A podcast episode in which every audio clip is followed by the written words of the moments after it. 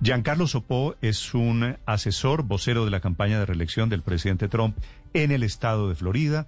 Es uno de los hombres más importantes en el Partido Republicano. Asesor, doctor Giancarlo Sopó, buenos días, bienvenido. Muy buenos días, ¿cómo está usted? ¿Qué información tienen ustedes sobre el avance de las elecciones en la costa este en este momento? Bueno, yo estoy en Washington ahora mismo en la sede de la campaña. Eh, lo que sabemos es que los votantes están muy entusiasmados. En los últimos días hemos, visto que el presidente eh, ha hecho docenas de visitas a distintos estados, eh, entre ellos la Florida, y estamos viendo que el presidente ha traído a miles y miles de simpatizantes que vayan a, que atiendan a sus meetings. Entonces vamos a ver eh, la gente se siente así en, el aire. Hay, mucho entusiasmo por cuatro años más del presidente Trump y eh, sobre todo quisiera recalcar entre los hispanos, eh, yo nunca he visto algo como lo que hemos visto en esta campaña tan motivado que están los latinos para salir a reelegir al presidente Trump, en particularmente en la Florida. Hace unas noches vimos que el presidente estuvo en Miami y que, no sé, un rally que empezó como a la, a la medianoche y hubo 30 mil, 40 mil personas ahí listo para darle la bienvenida.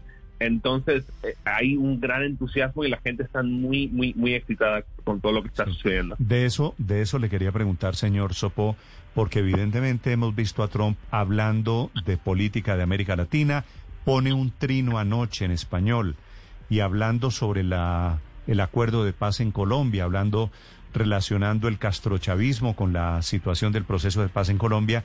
¿Qué es lo que ha pasado? ¿Qué es lo que ha despertado este interés en particular por el voto latino para estas elecciones? Bueno, los latinos son sumamente importantes y los, los colombianos en particular en la Florida son sumamente importantes. Hay, hay 250 mil votantes colombianos en, en la Florida y pueden lo que son como votantes que cambian pueden cambiar en las distintas elecciones porque en algunos años votan por republicanos y en otros por demócratas. Yo diría que los hispanos siempre han sido una, una gran prioridad para el presidente Trump por eso logró los índices de pobreza más bajos de la historia para los hispanos y los salarios más altos para nuestras comunidades. Entonces los hispanos siempre han sido una, una prioridad. En el hace unos días el presidente lanzó su agenda titulada el plan del sueño americano, diseñada específicamente para la comunidad hispana, donde él detalló toda su agenda del segundo término para nuestras comunidades. Eh, y, realmente hay mucho entusiasmo por eso. Los niveles de apoyo por el presidente Trump entre los hispanos, y no solamente en la Florida, sino también nacionalmente, han, han estado aumentando en las últimas semanas. Y eso es algo que, va a hacer una gran diferencia, no solo en la Florida, sino también en estados como Arizona, Texas y también hasta en estados como Pensilvania. Mm. Señor Sopo, ¿qué tanto puede haber influido en el voto particularmente de los colombo estadounidenses el discurso y los viajes del presidente Trump en la Florida, en donde habló fundamentalmente del castrochavismo, del temor de que Estados Unidos se convierta en Venezuela con la supuesta llegada de Joe Biden al poder, que es tal vez el caballito de batalla con el que él pues pretende infligir miedo en los votantes para que efectivamente apoyen su candidatura. ¿Usted cree que esto va a ser efectivo al final? Mire, yo, lo que he visto es que los hispanos en el sur de la Florida, en particular, que ahí es donde yo nací y me crié, no queremos socialismo. Eh, el, Partido Demócrata, yo sé que a veces quizás esas noticias no se filtran fuera de los Estados Unidos, pero lo que hemos visto aquí eh, es que el Partido Demócrata se ha radicalizado. Estamos hablando de un partido que, que quiere ahora un aumento de impuestos de 4 billones de dólares que quiere abortos financiados por los contribuyentes hasta el noveno mes del embarazo. Esas son políticas muy, muy, muy radicales que, a los cuales no estamos acostumbrados en esta gran nación y que no queremos para nuestro país. Y también hemos visto que Joe Biden ha usado su plataforma sin tener que hacerlo, porque ya era el nominado de su, de su partido, sin tener que hacerlo, se, ha, creado alianzas totalmente innecesarias con los socialistas, que sí son declarados castrochavistas. De esto no hay ningún, ninguna pregunta, como Karen Bass, como el senador eh, Bernie Sanders, que tuvo su luna de miel en la Unión Soviética. Entonces, estamos hablando que eh, eh, él, él es quien se ha rodeado de la gente más radical de su partido. Sí. Eh, Carlos, ya que menciona usted la palabra embarazo, veo hoy en la prensa de los Estados Unidos que diferentes analistas están diciendo que las mujeres van a ser claves en esta elección, muchas de las cuales van a salir a votar eh, furiosas, por decirlo así, con la nominación y elección de Barrett a la Corte Suprema de los Estados Unidos, quien es una mujer, digamos, que, que se opone por lo menos a lo que es el, el aborto como tal.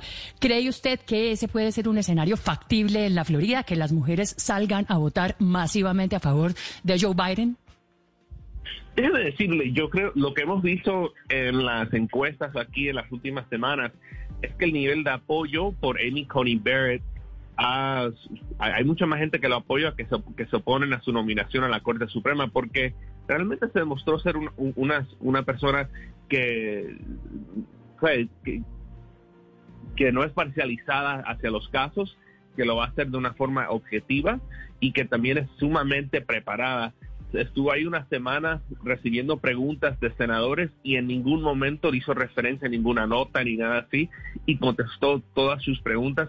Realmente es un triunfo para las mujeres tener a alguien como Amy Coney Barrett en, en la Corte Suprema. Sí, señor Sopo, el presidente Trump viene hablando de fraude, anunciando, anticipando un fraude en el voto por correo desde hace meses y anuncia este fin de semana demandas. Eh, ustedes han hablado allí adentro en la campaña en Washington de no reconocer las elecciones si el resultado les es adverso el día de hoy.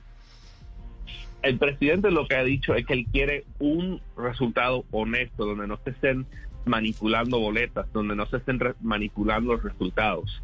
Esa ha sido la exigencia del presidente, que el pueblo estadounidense merece una votación limpia y honesta y él tiene buenos motivos por, estar preocupados, porque lo que hemos visto eh, en, estas elecciones es que han habido muchos errores con las boletas ausentes, que se le han mandado personas equivocadas, que a las personas les han llegado dos o tres boletas en algunos casos.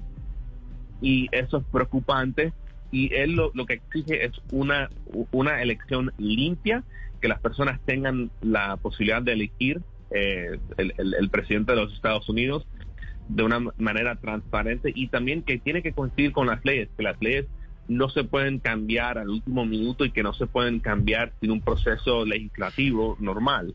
Les voy a dar un ejemplo, ¿sabes? Que, si las, que, si las leyes dicen que las boletas tienen que estar en un centro de votación antes de cierta hora, esa es la ley. No se puede extender dos semanas más o, o como sea de manera arbitraria sin, sin ir a través de un proceso legal, legislativo que aquí los, los congresos son la voz del pueblo. Y eso es lo que siempre ha exigido el presidente. Mm.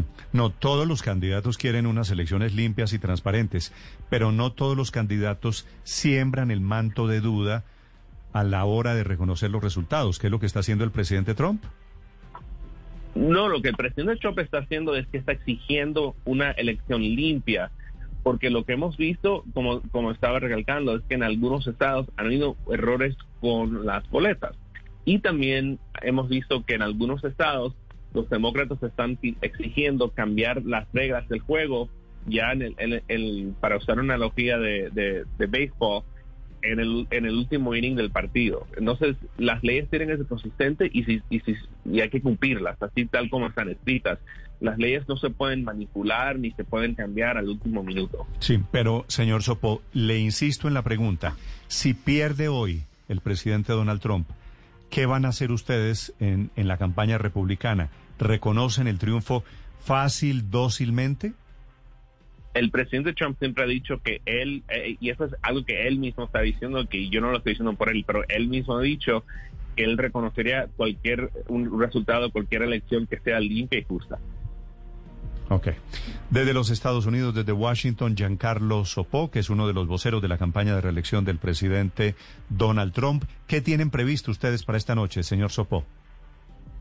Yo voy a estar en la sala de guerra de la campaña hasta bien tarde. Llevo un cambio de ropa conmigo a la oficina eh, para realmente estar listo y si tengo que pasarme un par de horas adicionales ahí, eh, estoy listo para hacerlo. Pero estamos todos muy entusiasmados. Eh, es un día muy importante para los Estados Unidos y le pido a todos los eh, gente que nos escuche, yo sé que ustedes tienen una gran audiencia aquí también en Estados Unidos, que por favor que salgan a votar y que salgan a votar para preservar a esta hermosa democracia votando por el presidente Trump. Señor Sopo, muchas gracias. Muchísimas gracias.